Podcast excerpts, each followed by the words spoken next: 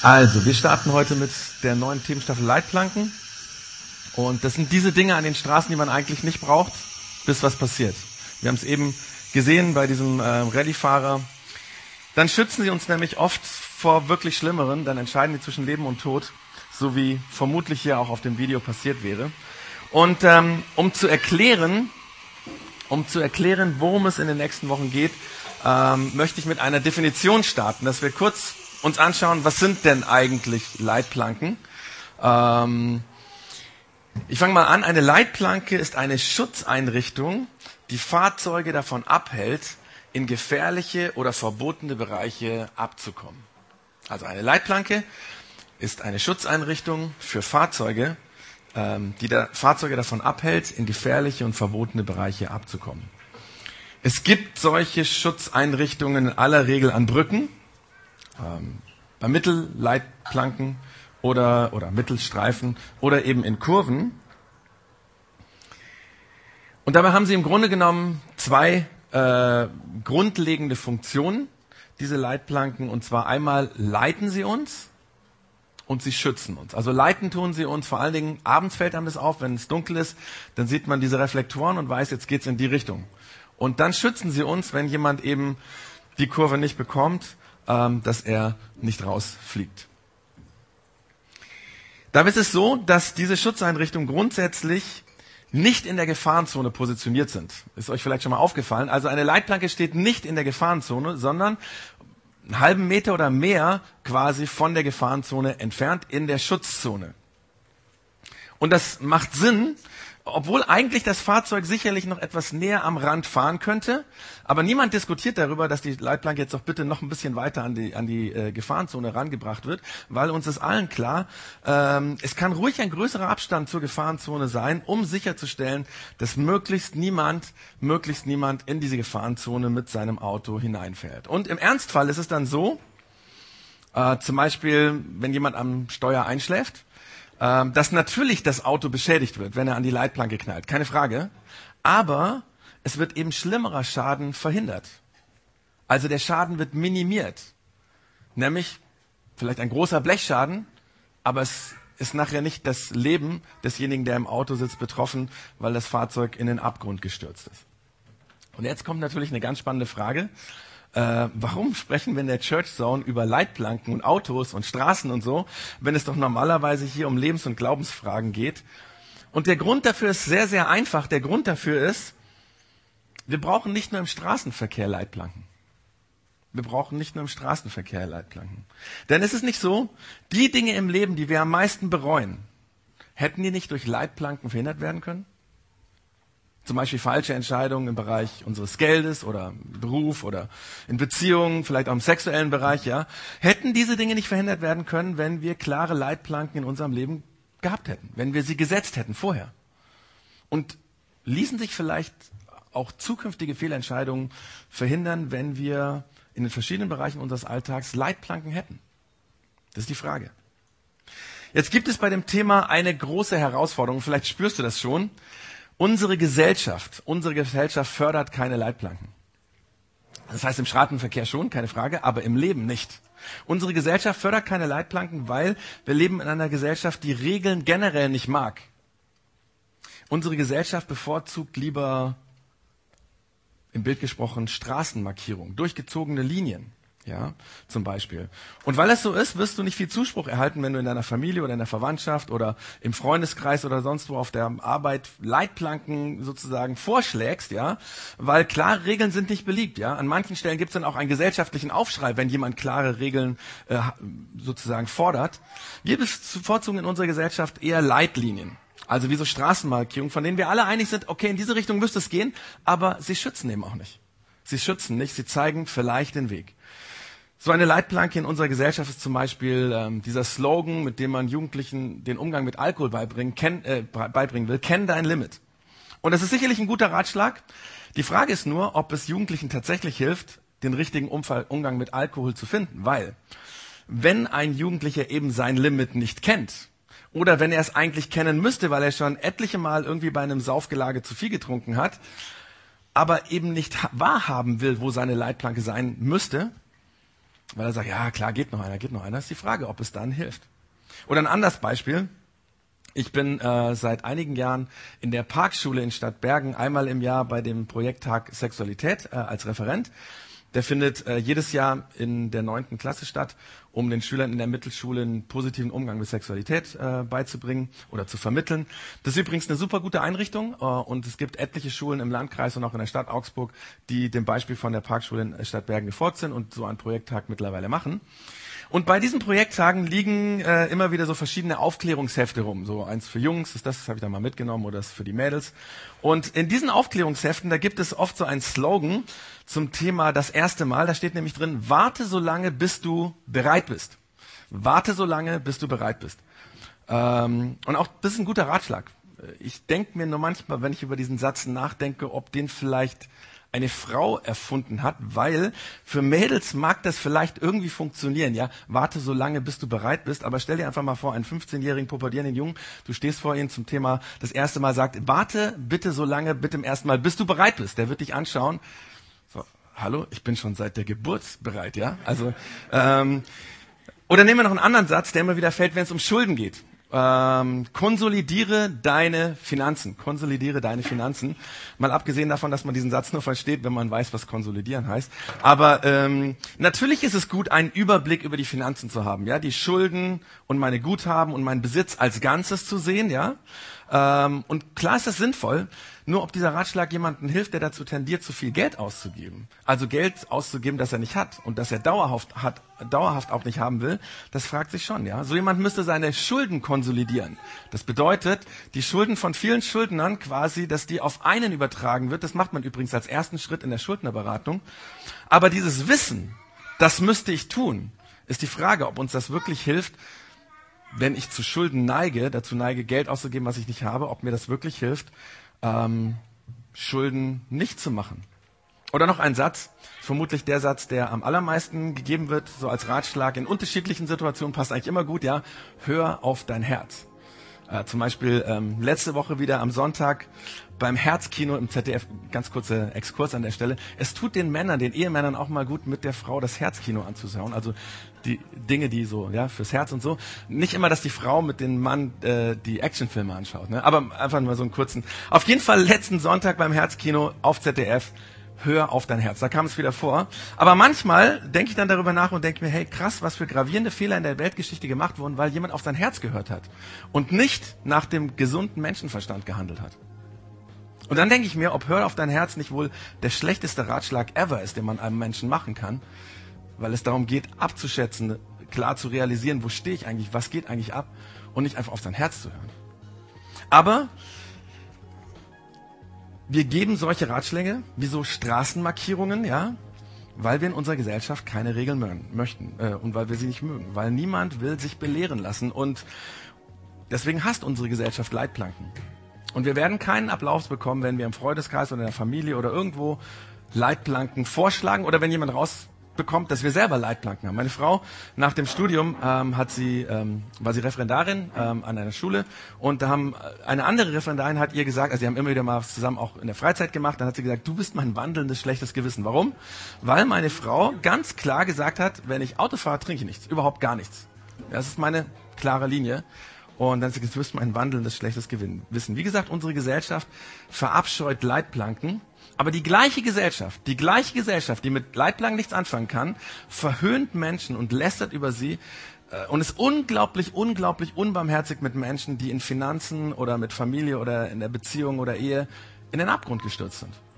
Weil es da keine Leitplanken gab oder die in den Graben gefahren sind. Ich will dazu ein recht krasses Beispiel erzählen hier aus der Region. In Augsburg gab es bis Ende 2016 einen Lokalpolitiker mit Namen Linus Förster. Er war von 1993 bis 2003, also zehn Jahre, erster Vorsitzender des Stadtjugendrings. Er ist übrigens einer von den Erfindern vom legendären X-Large Festival. Das ist der Vorgängerfestival vom Modular, was gestern äh, zu Ende gegangen ist. Und äh, dieser äh, Mann war von 2003 ähm, für Augsburg, für die Augsburger SPD im Bayerischen Landtag. Er ist dreimal gewählt worden in den Landtag hinein und es, er galt damals als Hoffnungsträger für die SPD und er war dann von 2014 bis 2016 Bezirksvorsitzender der SPD in Schwaben. Aber Ende 2016 brach seine politische Karriere zusammen. Er wurde angezeigt, weil er bei einem Besuch bei einer Prostituierten versucht hatte, den Sex mit einem Smartphone aufzunehmen und die Frau sich das äh, nicht gefallen lassen wollte und sich gewehrt hat. Dann kam es zu Handgreiflichkeiten und die Frau hat ihn angezeigt und er wurde daraufhin, es wurde daraufhin gegen ihn ermittelt und es hat sich herausgestellt, dass er noch andere sexuelle Straftaten begangen hatte. Ende 2017, also vor einem halben Jahr, wurde er dann wegen schweren sexuellen Missbrauchs in zwei Fällen Missbrauchswiderstandsunfähiger, äh, heimlicher Bildaufnahmen sowie wegen Besitz von Kinderpornografie zu drei Jahren und zehn Monaten Gefängnisstrafe verurteilt. Ich weiß nicht, wer diesen Fall äh, in den Medien verfolgt hat. Aber in den Berichterstattungen wurde immer wieder erwähnt, dass Freunde und Bekannte und Kollegen davon wussten, dass Linus Förster einen lockeren Sexual, also Umgang mit seinem Sexualleben hatte, dass er ständig wechselnde Sexpartnerinnen hatte. Es war bekannt, dass das Sofa in seinem Büro auch hin und wieder mal für Schläferstündchen dienten und äh, seine Mit mit seinen Mitarbeitern hat er immer wieder mal einen Betriebsausflug in der Sauna gemacht. Ja, das war bekannt. Und ich habe mich gefragt, was wäre gewesen, wenn damals jemand vorgeschlagen hätte, dass für Politiker bestimmte Leitplanken, ganz bestimmte klare Linien für ihren Umgang mit Sexualität da sein müssten. Vermutlich hätte es in der Gesellschaft einen Aufschrei gegeben, wenn irgendjemand sowas gefordert hätte. Vielleicht noch ein Politiker, das wäre wahrscheinlich sein, sein Aus gewesen. Ähm, es gab wohl einige Freunde und politische Weggefährten, die ihm vor seinem Lebenswandel irgendwie gewarnt haben, aber es gab keine Leitplanken nicht von der Gesellschaft und er selber hatte auch keine. Und deswegen führte dieser lockere Umgang mit Sex und seine unzähligen Sexualkontakte zu einer Abwärtsspirale. Ja? Erst waren es ständig wechselnde Partnerinnen, dann mehrere Partnerinnen parallel. Und je größer die Sexsucht wurde, desto mehr uferte das Ganze so aus, dass Linus Förster in den Bereich der Illegalität mit Sexualität hineingelangte, äh, weil der normale Sex ihm nicht mehr gereicht hat. Und ähm, dann, als er auf der Anklagebank saß, dann, als er auf der Anklagebank saß, ja, äh, wegen mehrerer schwerer Sexualdelikte und fast alle namhaften Nachrichten und Medien deutschlandweit über ihn berichtet haben, da war die Häme und der Hohn in den Artikeln und Sendungen nicht zu überhören. Alle haben mit dem Finger auf ihn gezeigt, ja, und, und, und gelästert, wie es sein kann, dass jemand so abstürzt mit seinem Sexualleben. Und der Richter, der erwähnte bei der Urteilsverkündung, dass Linus Förster am Ende sei. Er habe alles zerstört, was er hatte, seine politische Karriere, seine berufliche Laufbahn, sein Privatleben, seine Freundschaften, alles. Aber was wäre gewesen, wenn Linus Förster Leitplanken im Umgang mit seiner Sexualität gehabt hätte? Wenn da Regeln gewesen wären, die ihm gezeigt hätten, wo er zu weit gegangen ist? Kann es sein, dass es ihn vor massiven Abstürzen, vor diesen massiven Abstürzen bewahrt hätte? Dass wir das davor hätte bewahren können, sein ganzes Leben, sein ganzes Leben zu ruinieren? Aber wir mögen keine Leitplanken. Und deswegen wirst du, wie gesagt, bei Bekannten und Verwandten nicht gefeiert werden, wenn du dich für Leitplanken einsetzt. Aber, aber ich verspreche dir, wenn du für dich Leitplanken aufrichtest, dann wirst du, dann wirst du weniger Dinge in deinem Leben bereuen. Definitiv. Dann wirst du weniger Dinge in deinem Leben bereuen. Übrigens ist dieser Gedanke der Leitplanken kein neuer, neuer Gedanke, keine neue Erfindung. In der hebräischen Bibel der Juden im Alten Testament, das ist ja auch das äh, äh, Alte Testament der Christen, also äh, und auch im Neuen Testament der christlichen Bibel kommt diese Idee ständig vor. Äh, damals hat man natürlich dieses Bild der Leitplanke nicht gebraucht, weil es gab noch diesen Straßenverkehr, den wir heute haben. Aber die Idee dahinter, die kam vor und die, die finden wir überall in diesem Buch. Und wir schauen uns deswegen heute einen Text dazu an aus dem Neuen Testament, in dem der Paulus in seinem Brief an die christliche Kirche in Ephesus äh, etwas dazu geschrieben hat. Wenige Jahre nachdem Jesus gestorben war und wieder zurück ins Leben gekommen war, wieder lebendig geworden war, ist diese Gruppe in Ephesus, eine christliche Gruppe, entstanden. Und äh, an diese Gruppen von Menschen schreibt der Paulus einen Brief. Und in diesem Brief kommt er zu einem Punkt, wo er eine Liste von Dingen aufschreibt, die gut sind. Und er sagt, hey, schaut, dass ihr so lebt. Und dann in Abgrenzung zu diesem positiven Denken nennt er negative Dinge, wo er sagt, hey, die sind destruktiv, die sind zerstörerisch, bitte, bitte achtet drauf, dass ihr das nicht tut. Also er hat ihnen quasi eine Liste von Do's und Don'ts geschrieben. Ähm, denn ihm war ganz, ganz wichtig, den Leuten zu schreiben, wie sie sich verhalten sollten, um nicht links oder rechts in den Graben abzustürzen in ihrem Leben, sei es in Finanzen, sei es in Beziehungen oder im Job oder in irgendwelchen anderen Bereichen des Lebens, dass sie dort nicht abstürzen. Und in diesem Zusammenhang schreibt der Paulus Folgendes. Und ich hoffe, dass jetzt äh, die Präsentation geht. In diesem Zusammenhang schreibt er, gebt, gebt also sorgfältig darauf acht, wie ihr lebt. Für Menschen, die dem Beispiel von Jesus folgen, aber generell für alle Menschen, ist das ein guter Ratschlag. Vorsicht, Acht haben. Aufmerksam leben. Übrigens das Wort Leben, das der Paulus hier im Griechischen benutzt, also der Paulus hat das ja vor 2000 Jahren geschrieben und damals im Römischen Reich war Griechisch die, die Umgangssprache. Also im Griechischen hat er dieses Wort Leben oder lebt äh, äh, ein bisschen anders. Das war ein anderes Wort, das heißt nämlich eigentlich wörtlich übersetzt laufen oder gehen. Es gibt deswegen deutsche Bibelausgaben, die das quasi deswegen folgerichtig übersetzen. Geht also sorg, äh, gebt also sorgfältig darauf acht, wie ihr lauft oder in alten Bibelübersetzungen heißt es wandelt, ja, also durchs Leben lauft. Und die meisten von uns wissen, was es bedeuten kann, vorsichtig oder aufmerksam zu gehen. Kinder wissen das meisten noch nicht so, die lernen das im Laufe des Lebens. Also wer schon mal bei uns den Feldweg hinter dem Haus nach Terferting von Neuses gelaufen ist, der, also wo alle Leute ihre Hunde Gassi führen, äh, der weiß, was es heißt, vorsichtig zu laufen, weil äh, dann passt du auf, dass du nirgendwo falsch hintrittst, weil das könnte sehr unangenehm sein, vor allen Dingen, wenn du nachher den Hundedreck wieder wegmachen musst. Ähm, wir sollen so leben, aufmerksam. Und dann schreibt der Paulus weiter, verhaltet euch nicht wie unverständige Leute, sondern verhaltet euch klug. Es geht hier um Klugheit oder um Weisheit. Ja, das ist die Voraussetzung, um richtige Entscheidungen zu treffen. Und überall im Alten und Neuen Testament in der christlichen Bibel geht es immer wieder darüber, darum, verhaltet euch klug. Denkt nach, bevor ihr handelt. Trefft weise Entscheidungen. Und wir wissen das, dass es beim Klughandeln nicht unbedingt um richtig und falsch geht. Manchmal gibt es gar kein wirkliches richtig oder falsch. Aber die Frage ist wichtig, sich zu fragen, was ist eine weise und kluge Entscheidung? Und diese Frage ist dann oft der Anfang, um die Situation klarer zu sehen, um zu entscheiden, okay, das tue ich jetzt nicht. Eigentlich geht es um die Frage im Licht meiner Erfahrungen aus der Vergangenheit und im Licht dessen, was heute meine Umstände sind und in der, im Licht der Hoffnung und Träume für die Zukunft. Was wäre eine weise Entscheidung? Also, dass ich abchecke, wo war ich, wo stehe ich heute und wo will ich hin? Und wenn ich darüber nachdenke, dann werde ich bestimmte Entscheidungen so, also nichts in eine Richtung treffen, wo ich wüsste, das ist zwar nicht falsch, aber es wäre unklug. Ja, dann werde ich bestimmte Entscheidungen anders treffen, weil ich sage, nein, es wäre dumm. Vielleicht nicht falsch, aber dumm. Es wäre nicht weise.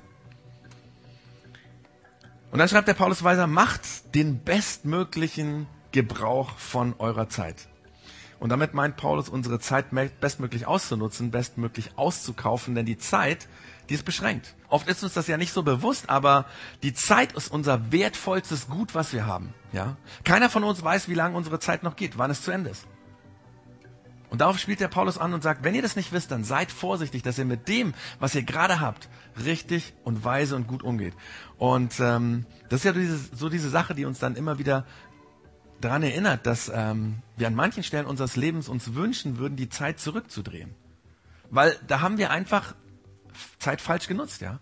Äh, es gibt Situationen, wo wir gerne zurückgehen würden ins Studium oder ins erste Ausbildungsjahr oder vielleicht auch ins erste Jahr der Ehe, wo wir denken, da habe ich, da habe ich Zeit in den Sand gesetzt, da habe ich so unsinniges Zeug gemacht und ich würde gerne die Zeit zurückdrehen, aber ich kann es nicht mehr, weil die Zeit kann man nicht zurückdrehen. Sie kommt nicht mehr zurück. Also sagt der Paulus, wir sollen aufpassen, wie wir durchs Leben gehen, uns nicht unklug, sondern weise verhalten und wir sollen die Zeit bestmöglichst auskaufen, gerade weil, und jetzt kommt die Begründung, die verwundert vielleicht ein bisschen, weil der Paulus sagt, gerade weil wir in einer schlimmen Zeit leben. Der Paulus hat das ja vor ungefähr 2000 Jahren im Römischen Reich einer kleinen Gruppe von Christen geschrieben. Er hat geschrieben, er lebt in einer Zeit, in der ihr euch es nicht leisten könnt, leichtsinnig und unklug zu leben. Deswegen passt auf. Und weil sich das menschliche Herz seit 2000 Jahren nicht wirklich grundlegend verändert hat, könnte das der Paulus uns heute ganz genauso schreiben. Ja? Das ist so wie beim Autofahren. Wir würden vielleicht heute das Autofahren-Beispiel gebrauchen. Da reden wir von defensivem Fahren. Denn bei dem immer aggressiver werdenden Fahrverhalten auf Deutschlands Straßen braucht man es, dass man rücksichtsvoll auf das schaut, wie andere fahren. Ja, ähm, da gibt es ja Menschen, die meinen, wenn die anderen aggressiv fahren, müsste ich auch aggressiv fahren. Und meistens wird das dann oder oft wird es dann mit einem Unfall bestraft, ja, weil es ist falsch. Das stimmt nicht, ja. Wenn die anderen rücksichtslos fahren, dann muss ich umso äh, umsichtiger und rücksichtsvoller und defensiver fahren, auf mein eigenes Fahrverhalten achten wegen der anderen, auf die anderen achten. Und genau das meint der Paulus im Übertra Übertragen auf das Leben. Lebt vorsichtig, denn sonst endet deine Lebensfahrt da, wo du nicht hin willst. Die Fahrlehrer haben uns das ja gesagt, ne? Achte auf den anderen Fahrer, achte auf das andere Auto. Und genau das ist der Punkt von Paulus. Wir leben in einer Zeit, in der es nicht ausreicht, nur auf uns zu schauen, sondern wir müssen auch auf das achten, was andere tun, was andere fragen, was andere uns anbieten, wozu andere uns einladen. Lass es daher, sagt der Paulus, lass es daher, und er schaut jetzt auf die Praxis und überlegt, wie kann das ganz klug und weise in der Praxis aussehen, so zu leben. Er sagt, lass es daher nicht, nicht an der nötigen Einsicht fehlen. Quasi lebt so, dass ihr wisst, dass die Erfahrungen von der Vergangenheit verknüpft sind mit dem Heute. Und dass das Heute verknüpft ist mit der Zukunft. Ja? Er sagt, lasst es nicht an der nötigen Einsicht fehlen, dass ihr das außen vor lasst, sondern lernt zu verstehen, was der Herr von euch möchte. Und wenn er sagt, lernt zu verstehen, das ist dann, ist es eine Befehlsform, ja. Das heißt, geht es an, lernt es. Seid ehrlich zu euch selbst. Schaut der Wahrheit ins Auge. Ihr wisst, was klug ist. Ihr kennt eure Vergangenheit.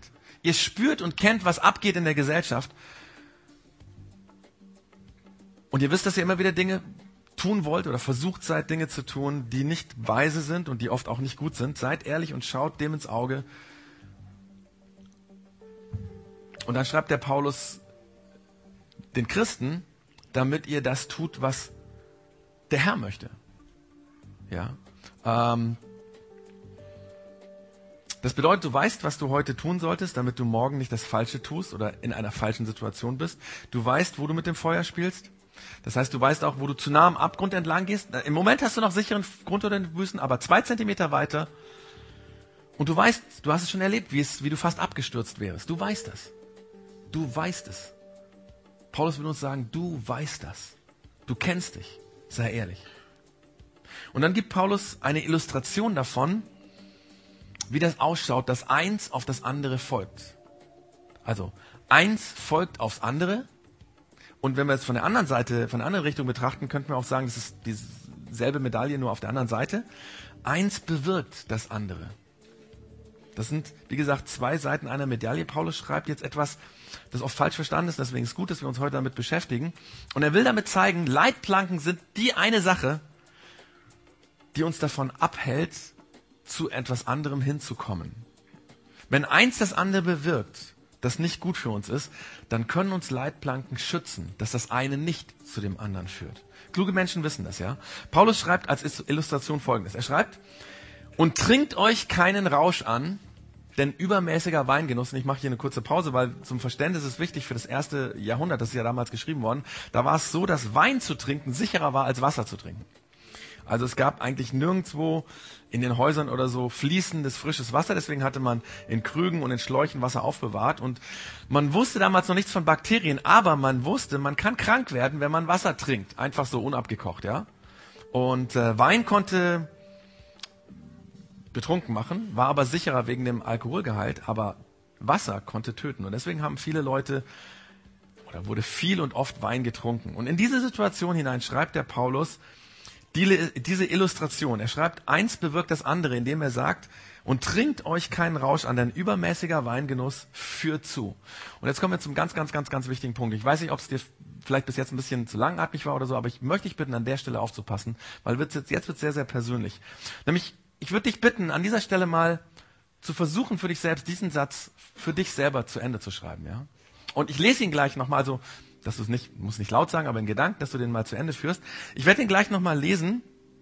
Und egal, ob du hier in den Reihen sitzt oder im Café oder zu Hause den Podcast hörst, wie würdest du diesen Satz vollenden? Und ich nehme das Wein raus und nehme Alkohol, weil es ein bisschen allgemeiner, ja? Also, und trinkt euch keinen Rausch an, denn übermäßiger Alkoholgenuss führt zu was? Was kommt dir in den Sinn? Wie würdest du diesen Satz zu Ende schreiben? Fällt dir irgendwas ein? Irgendjemand ein? Kennst du jemanden, der sich wünschen würde, eine Leitplanke, diese Leitplanke trinkt euch keinen Rausch an gehabt zu haben, wegen dem, zu dem es geführt hat? Und die Chance steht gut, dass hier jemand sitzt oder jemand den Podcast hört, der sich jetzt denkt, mein Leben wäre total anders verlaufen, wenn meine Mutter oder mein Vater nüchtern geblieben wären. Weil dann wäre ihr Leben anders verlaufen und mein Leben wäre auch anders verlaufen.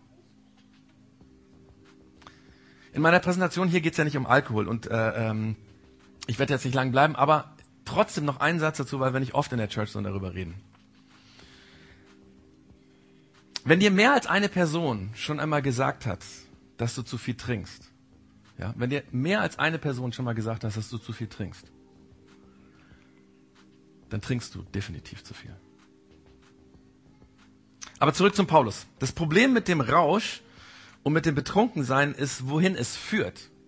Wohin es führt. Ja. Der Rausch ist die Leitplanke. Äh, das heißt, für manche Leute ist der Rausch das Ziel, ja.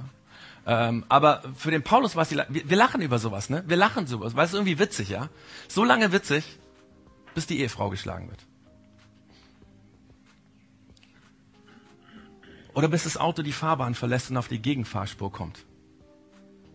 Dann ist es nicht mehr witzig. Wenn der Jugendliche da sitzt und sieht, seine Freunde können aufhören zu trinken, aber ich kann die Finger von diesem verdammten Zeug nicht mehr lassen. Und plötzlich wird der Moment, wo man eine gute Zeit mit Freunden haben wollte, auf dem Bierchen zu dem Weg, der dein Leben ruiniert. Und du sagst ja, wenn ich doch nur aufgrund meiner Erlebnisse oder der Erlebnisse von Papa oder Mama oder Onkel oder Nachbarn oder irgendjemand eine Leitplanke gesetzt hätte, dann wäre ich jetzt nicht in dem Schlamassel, in dem ich hier drin bin und mit dem ich mich jetzt rumschlagen muss und abgeben muss. Und unsere Gesellschaft, unsere Gesellschaft spottet über uns. Sie zieht über uns her. Sie zieht sich zurück, ja? Sie lästert über Menschen, die Alkoholprobleme haben. Ist es doch so, oder? Paulus führt den Satz so weiter zu Ende. Er sagt, betrinkt euch nicht, denn das führt zu einem zügellosen Verhalten. eine Schwäche, könnte man sagen, die aus mangelnder Selbstkontrolle herausführt, ja? Sei es finanziell oder sexuell oder jobmäßig oder was auch immer, dass du dich selber nicht in den Griff hast. Und das ist der Kern, das ist der Kern von der Themenstaffel. Leitplanken bewahren uns davor, die Kontrolle über unser Leben an jemanden anderen oder irgendetwas anderen abzugeben. Darum geht's. Und Leitplanken schützen nicht nur uns davor, sondern auch deine Kinder, deine Freunde, deine Arbeitskollegen, weil wir zusammenleben und darin involviert sind. Paulus schreibt mal an einer, an einer anderen Stelle, an einer anderen Gruppe von Menschen in einem Brief, lasst euch von nichts und niemanden gefangen nehmen. Will heißen, übergebt niemanden und nichts die Kontrolle in eurem Leben. Niemanden. Und dann schreibt er weiter, lasst euch viel mehr, lasst euch viel mehr. Und an der Stelle ist es ganz, ganz wichtig, vielleicht würdest du dich selbst nicht als Christ bezeichnen, ja. Ähm, vielleicht bist du skeptisch, du hast den Glauben vor vielen Jahren schon mal abgelegt und äh, vielleicht kommst du auch aus einer ganz anderen Religion. Und dann ist, geht es dir vielleicht bis jetzt so, dass du denkst, na, bis jetzt konnte ich da irgendwie mitdenken. Also vielleicht hast du noch nie so über das Thema nachgedacht, aber, aber da waren schon Momente, wo du dich für etwas entschieden hast und das hat dann zu Dingen geführt, wo du gar nicht hin wolltest, ja. Und vielleicht fühlst du dich auch so ein bisschen ertappt. Aber an dieser Stelle, wo der Paulus jetzt schreibt, an dieser Stelle kommt er auf seinen Glauben zu sprechen. In dem, was er eben gesagt hat, den ganzen Zusammenhang, wendet er jetzt das an, was er glaubt. Nämlich, dass Gott aus Betroffenheit seinen Sohn Jesus in unsere Welt geschickt hat. Und dieser Jesus hat mit uns Menschen gelebt. Er hat gespürt, wie ist es als Mensch zu leben. Und dann ist dieser Jesus, Gottes Sohn, für die Schuld, für die Sünde von allen Menschen gestorben. Jesus war Gottes Sohn, so wie er das immer gesagt hat. Und das hat sich daran gezeigt, dass er nicht tot geblieben ist, sondern lebendig geworden ist, dass er auferstanden ist, von Tod zurück ins Leben gekommen ist. Und damals, als Paulus das geschrieben hat, war Jesus da. Und heute, wo wir drüber reden, ist Jesus immer noch da. Und Paulus geht genau an dieser Stelle auf diesen Glauben ein. Ja, auf den Glauben, den, der sein Fundament sozusagen ist für das, was er lebt. Er sagt, lasst euch viel mehr vom Geist Gottes erfüllen. Und Paulus schreibt es, weil wenn Menschen anfangen an Jesus zu glauben und ihm zu vertrauen, wenn sie anfangen, dem Beispiel von Jesus zu folgen, dann kommt auf irgendeine unerklärliche Weise der Geist Gottes in uns hinein, in unser Bewusstsein, dass wir ihn spüren, dass wir ihn hören können. Und darauf geht der Paulus ein und schreibt, statt die Kontrolle in eurem Leben an irgendjemand abzugeben oder an Alkohol abzugeben oder an den Job irgendwie als Workaholic oder äh, ans Hobby oder an die Affäre oder irgendwas, ja, statt die Kontrolle abzugeben, lasst euch auf das ein, was der Heilige Geist euch eingibt. Als Idee, als Gespür, als etwas, was gut ist, was euch zeigt, was gut und schlecht ist, das euch zeigt, was weise und unweise ist. Und wenn du an Jesus glaubst und ihm vertraust, dann redet der Heilige Geist in deinem Bewusstsein, zu deinen Gedanken, zu deinen Gefühlen.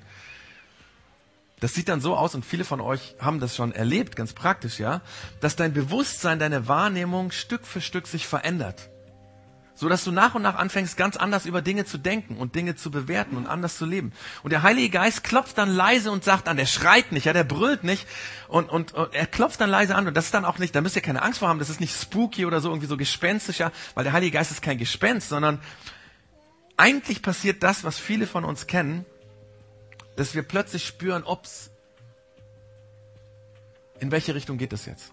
Und manchmal hat man so ein Gefühl und weiß es nicht. Und der Heilige Geist sagt, hey, in diese Richtung oder da nicht. Da bist du zum Beispiel in einem Gespräch mit jemandem und du möchtest etwas sagen, einen Satz raushauen, eine lieblose Antwort oder einen Satz, der dein ganzes Leben komplett verändern würde, der unüberlegt wäre. Und dann sagt der Heilige Geist in dir, ah, ah, ah, ah, ah, ah.